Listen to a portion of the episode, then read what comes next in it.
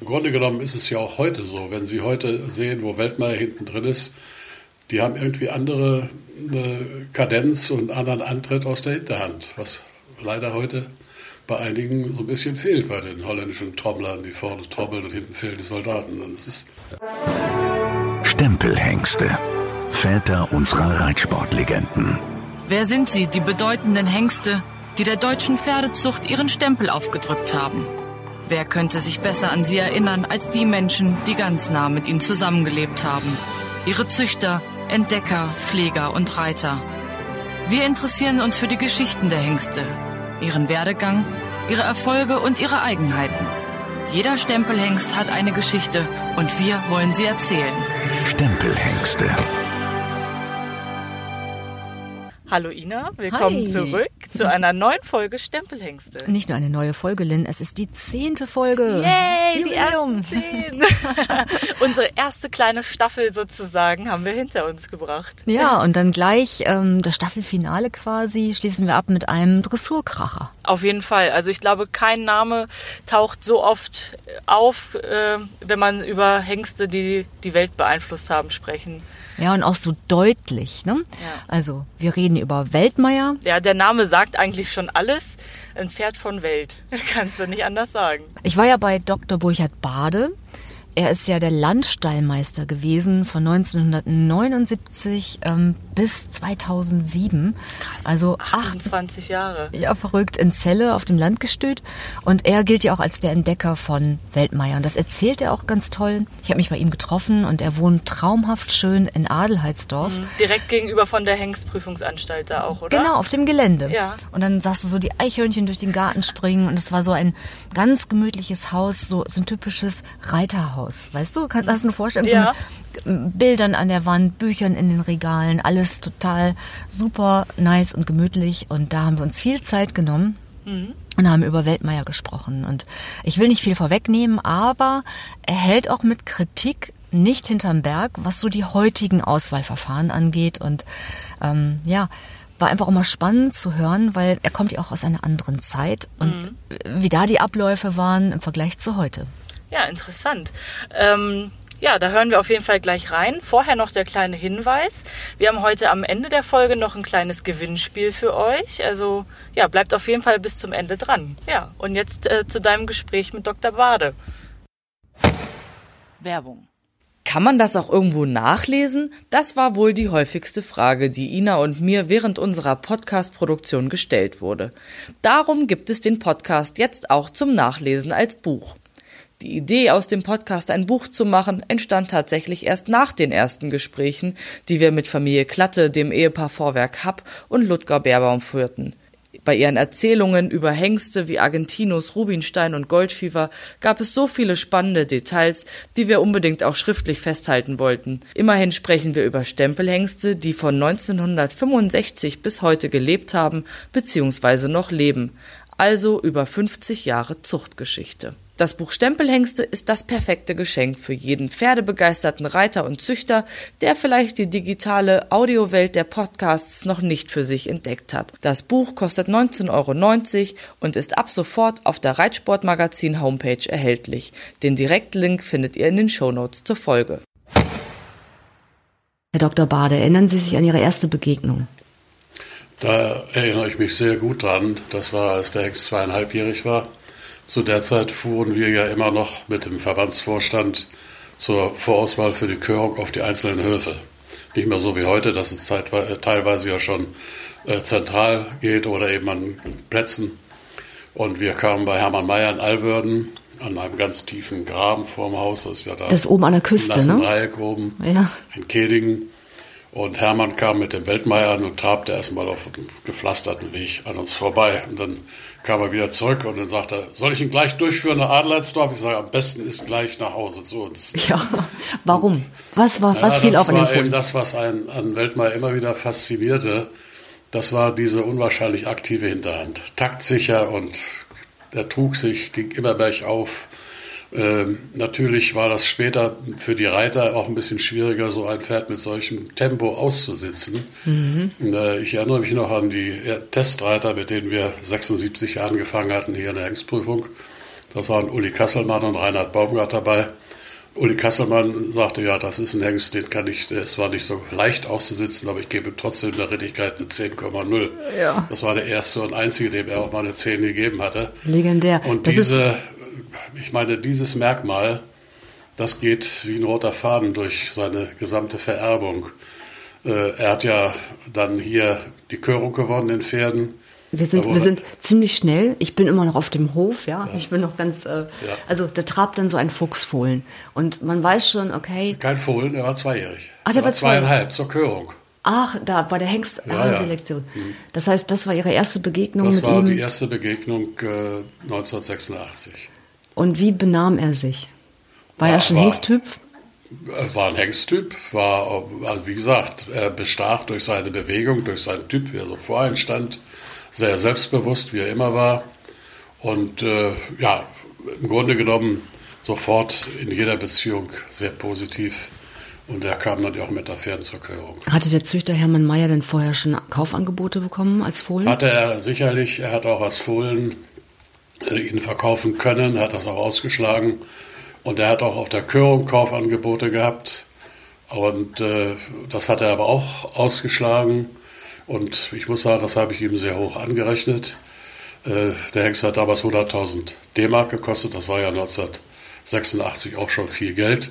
Aber auch da gab es ja schon Leute, die vielleicht etwas mehr ausgegeben hätten. Zwar noch keine Millionen wie heute Herr Elkstrand, aber es war äh, damals auch schon ein Rennen und er war natürlich heiß begehrt. Aber für Herbert Meyer, Hermann Mayer war das überhaupt äh, keine Frage. Der ging ins Landgestüt. Damals hatten wir auch noch dieses Fesselungslot.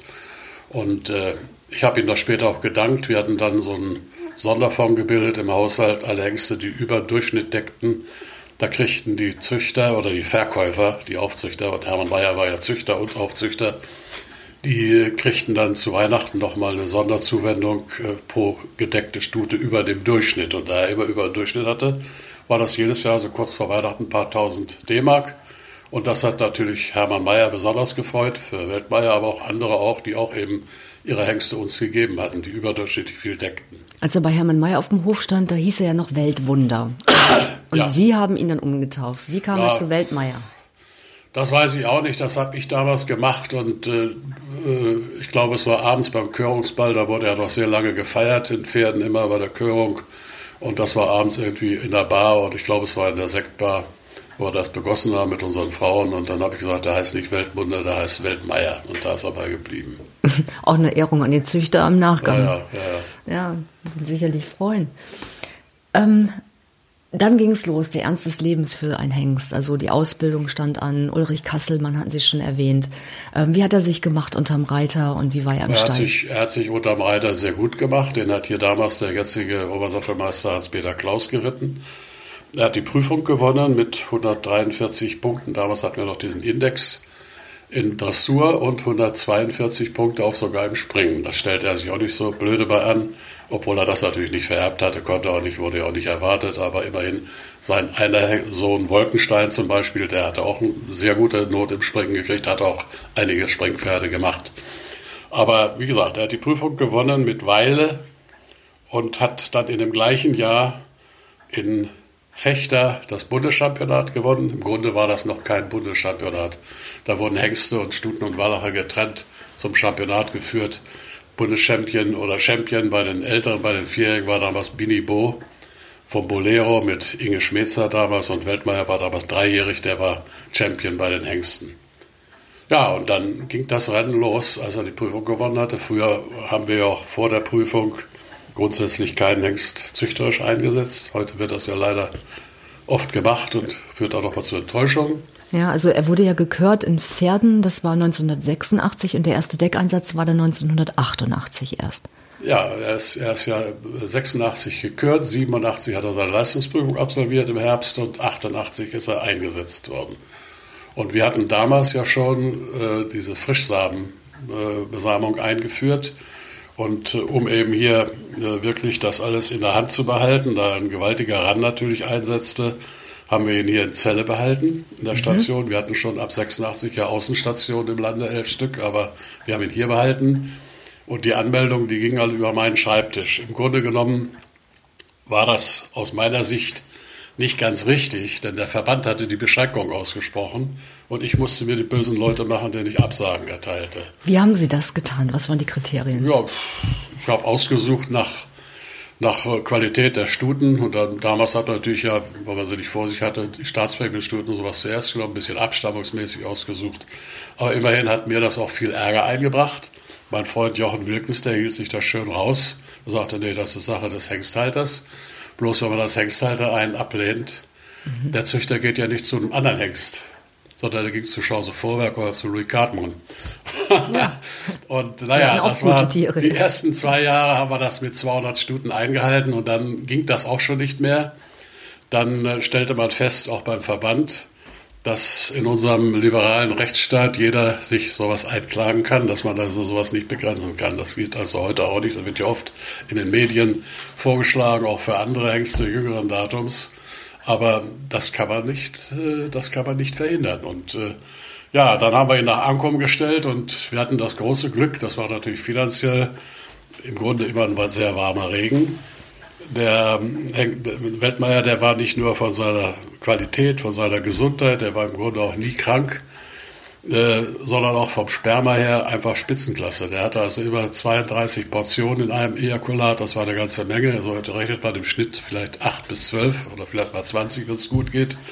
Und befruchtete auch noch hervorragend. So hat er dann die ersten Jahre so um die 500, 600 Stunden jedes Jahr gehabt. Und wie war das denn? 88 ähm, war das erste Deckjahr und dann kam ein Jahr später die ersten Fohlen. Erinnern Sie sich an das erste Weltmeierfohlen, das Sie gesehen haben? Ja, da kamen ja die Stuten dann zum Besamen hier wieder in die Station nach Celle und äh, da habe ich dann schon, ich kann mich jetzt nicht an das erste Fohlen erinnern, aber es war da dann Fohlenschauen. Und da er praktisch übers ganze Land durch die Besamung nun seine Partnerinnen hatte, waren zwei Schauen. Eine war in Fre auf dem Dobock Mhm. Und eine war hier in Adelheidsdorf. Und die Schauen waren beide sehr positiv, was natürlich dann in Zukunft noch einen stärkeren Ran einsetzte. Und ja, äh, so ist das mit ihm gelaufen. Was haben, Sie, was haben Sie daraus gelernt? Also als Sie den ersten Fohlenjahrgang gesehen haben, dass Sie gesagt haben, hm, bei den Stuten muss man vielleicht doch noch mal ein bisschen auf, auf Leichtigkeit achten oder auf Blutanteil oder war das alles ja. Naja, wir haben einmal gelernt, dass man natürlich nach Möglichkeit ein bisschen an Dressurblut anpaaren sollte. Und ja, bei den Stuten etwas Blut ist immer gut, aber dass er nun sich zu schwer vererbte, kann man nicht sagen. Er war selbst ja auch kein schwerer Hengst. Er war ein mittelrahmiger Hengst und das ist er immer geblieben. Und äh, also da war, im Grunde genommen ist es ja auch heute so, wenn Sie heute sehen, wo Weltmeier hinten drin ist, die haben irgendwie andere äh, Kadenz und anderen Antritt aus der Hinterhand, was leider heute bei einigen so ein bisschen fehlt bei den holländischen Trommlern, die vorne trommeln und hinten fehlen die Soldaten. Und das ist, kann ich ja ruhig sagen. ja. ja. Aber eine andere Zeit, ein anderes Merkmal. Ja. Und ähm, das ist sicherlich etwas, was bei Weltmeier richtig auffiel.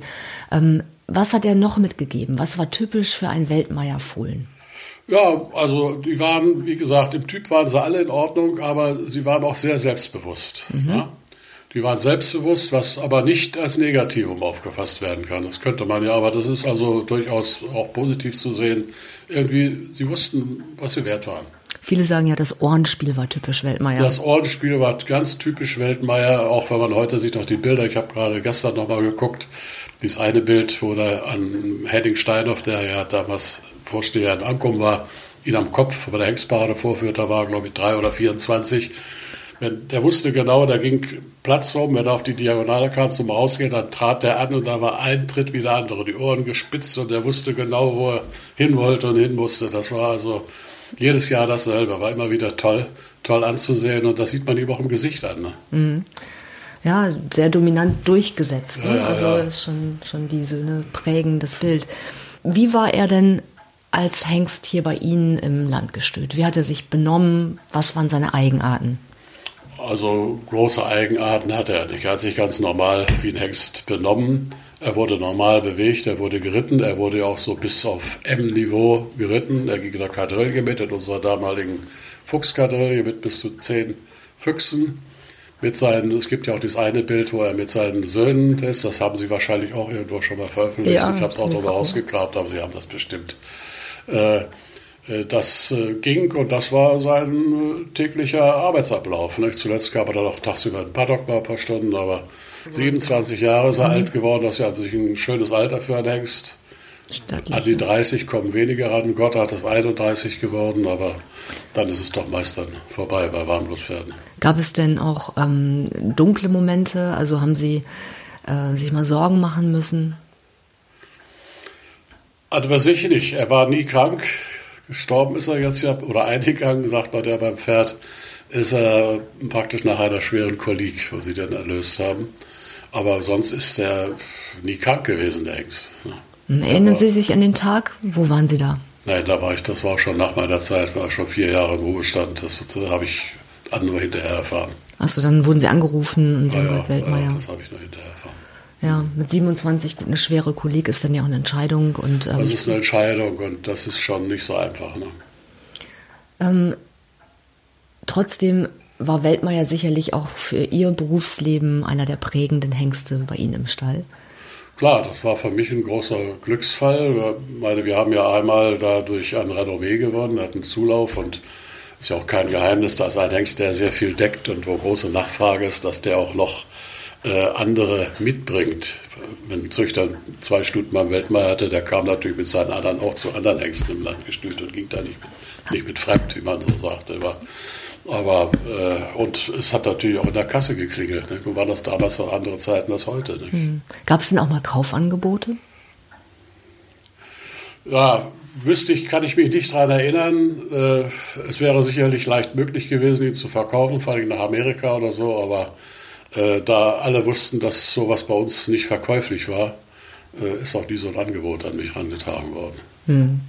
Und wo viel Aufmerksamkeit und Erfolg ist, da gibt es ja auch immer sehr viele Kritiker, ja, ja die sagen so, ah Mensch, ja, irgendwo. Hat es genügend Kritiker auch gegeben. Die Zeiten hat er auch überstehen müssen und hat sie auch überstanden. Was nicht? waren denn die Punkte? Ja, das war eben seine, im Grunde genommen, in Anführungsstriche, etwas sehr überaktive Hinterhand, ja, und diese sehr starken Bewegungen, die ihm natürlich auch vom Sitzgefühl nicht gerade nur positive Aspekte mitbrachten. Nicht? Da wurde der Rücken natürlich so ein bisschen, es gab da noch Leute, die sagen, ich will auch meine Hüften heile behalten, weiß nicht, von einem sehr bekannten alten Pferdemann, der das sagte. Der wurde dann aber von Uli Kasselmann schnell widerlegt. Weltmeier ist wohl einer der bekanntesten Hengste Deutschlands. Der Hannoveraner von World Cup mal Absatz mal Adorno wurde 1984 bei Züchter Hermann Meyer geboren. Seit der Körung 1986 ist er im Besitz des niedersächsischen Landgestüt in Celle. Die Pferdener Körung verließ er als unangefochtener Sieger. Der Fuchshengst selbst wurde nur auf dem Bundeschampionat im Wettkampf an den Start gebracht. Daher beläuft sich seine eigene Lebendgewinnsumme auf gut 1100 Euro. Die Lebendgewinnsumme seiner Nachkommen kann sich mit fast 2,8 Millionen Euro jedoch eindeutig sehen lassen. Zu seinen Nachkommen zählen 111 gekörte Söhne und 1500 eingetragene Zuchtstuten. Weltmeier starb im Alter von 27 Jahren an einer schweren Kolik.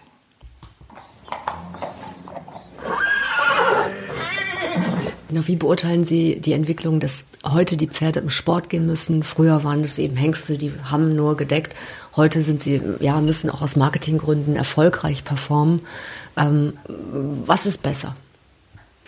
Na, wissen Sie, das, früher wurden die Hengste ganz anders getestet. Und ich sehe eine große Gefahr in der heutigen Form der Leistungsprüfung. Die Hengste dürfen ja gar nichts mehr. Wir haben hier ein Gelände von 36 Hektar direkt gegenüber. Da haben wir früher dreijährige Hengste, die wurden systematisch auf, ausgebildet, herangeführt. Unsere, die gingen nach elf Monaten, die gingen sechs Kilometer durchs Gelände mit festen Hindernissen, mit Wasser, mit allem Möglichen, mit Wellen. Nach den sechs Kilometern noch zwei Kilometer Yachtgalopp. Und wer dann durchs Ziel kam, der hatte auch die Konstitution. Und wer lahm war, der gehörte nicht in die Zucht. Das ist meine Meinung. Das wird heute nicht mehr festgestellt. Und es gab auch welche, die nachher auf der 2-Kilometer-Strecke, Renngalopp, plötzlich am Hinterbein standen und sagten, no, mit mir nicht mehr. Die flogen raus. Ja? Und heute bei den hohen Ankaufspreisen und bei dem ganzen Drumherum, was auf den Körungen und beim Ankauf solcher Hengste gemacht wird, äh, hat natürlich jeder Angst, dass die sich auch mal im Gelände vertreten. Sicherlich kann das passieren. Aber wenn sie die Belastung nicht außer aus konstitutionellen Gründen, dann gehören sie eben nicht in die Zucht. Mir hat auch mal ein berühmter Pferdemann, ein erfolgreicher Hengsthalter, der hat gesagt, ja, bei euch werden sie alle lahm. Ich habe dann schon mal geguckt, welche immer lahm werden. Hm. Ja, ja, hören Sie auf, aber trotzdem werden sie immer lahm. Ja. Ja.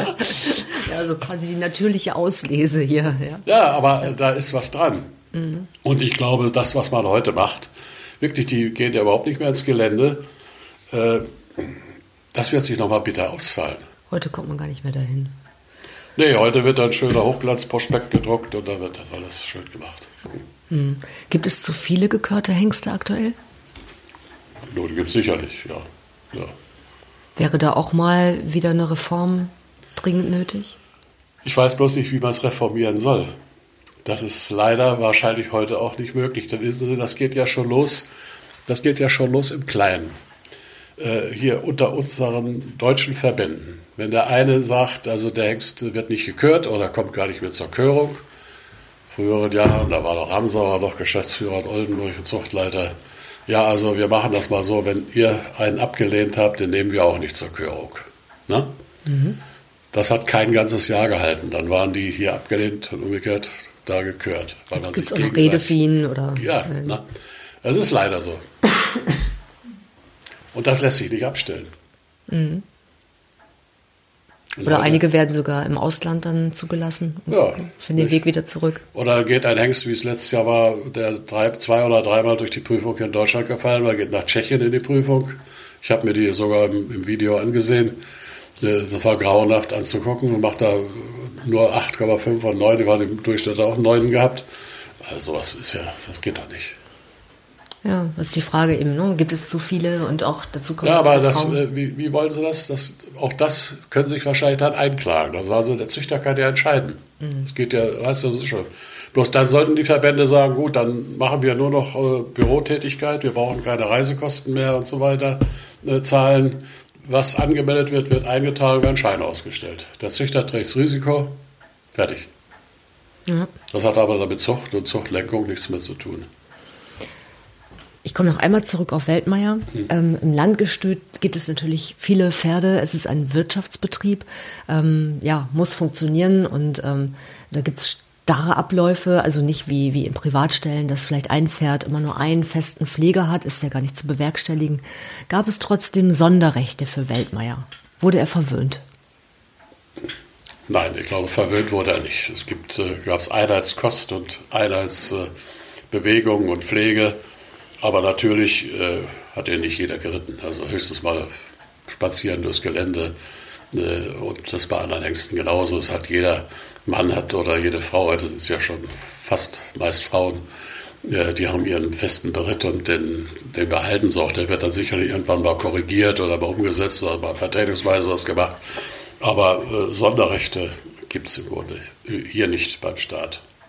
Wer war denn der ähm, längste feste äh, Bereiter für Weltmeier über die Jahre? Ja, solange er hier in der Prüfungsanstalt stand, war das damals der Hans-Peter Klaus. Aber die, haben ihn, die anderen, die besseren Reiter, haben ihn alle geritten. Der Hans-Peter Klaus hat ihn damals in der Prüfung in Fechter geritten und ist natürlich dabei geblieben, nicht? auch im Bundeschampionat.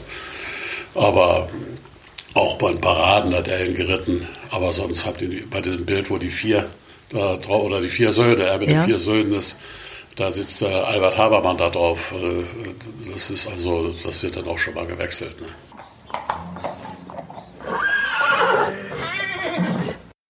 Ja, der hat auf jeden Fall ja ganz schön ausgeholt in seinen Ausführungen. Da ging es ja um einiges mehr als nur um Weltmeier. Ja, das spricht langjährige Pferdeerfahrung. Ich fand es auch erfrischend und ähm, wirklich spannend zuzuhören. Und ich bin mir sicher, wir waren nicht das letzte Mal bei ihm. Ja, ich denke, er hat auch zu vielen anderen Hengsten mit Sicherheit einiges zu erzählen. Mhm. Ja, wir hatten vorhin für euch ein kleines Gewinnspiel angekündigt. Wir haben ein kleines Osterei für euch versteckt in einer der Folgen und äh, ja, da müsst ihr vielleicht nochmal nachhören, um unsere Frage zu beantworten. Konkret geht es um die Totilas-Folge.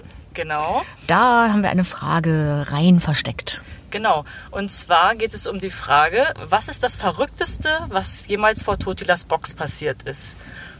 Aufmerksame Hörer werden das sicherlich sofort wissen. Andere sollten vielleicht noch mal reinhören in die Folge. Genau, er kommt im zweiten Drittel. So viel können wir schon verraten, die Antwort. genau. Ja, und äh, wenn ihr die Antwort wisst, dann schickt ihr uns eine E-Mail an podcast.paragon-verlag.de mit euren Adressdaten. Minus natürlich nicht ausgeschrieben, sage ich nur noch mal dazu an dieser Stelle. genau. Ich werde die äh, Mailadresse aber auch noch mal in den Show Notes unten äh, markieren. Da könnt ihr dann ganz einfach äh, nur draufklicken und lostippen. Ähm, ja, und zu gewinnen gibt es natürlich auch was. Und zwar äh, könnt ihr ein Exemplar von unserem Stempelhengste Buch zum Podcast gewinnen. Ja, das äh, sollte sich auf jeden Fall keiner entgehen lassen. Und ihr habt dafür bis Ostern Zeit. Unter allen Einsendungen werden wir dann nach Ostern, nach Ostermontag würde ich sagen, ziehen wir die Gewinner und benachrichtigen euch dann direkt. Ja, und dann drücken wir euch die Daumen und ähm, freuen uns auf die nächste Folge, die ja in zwei Wochen euch schon wieder erwartet. Genau, weil wir sind nicht untätig und werden in der Zwischenzeit uns kümmern um einen Springvererber, um eine Hengstlegende.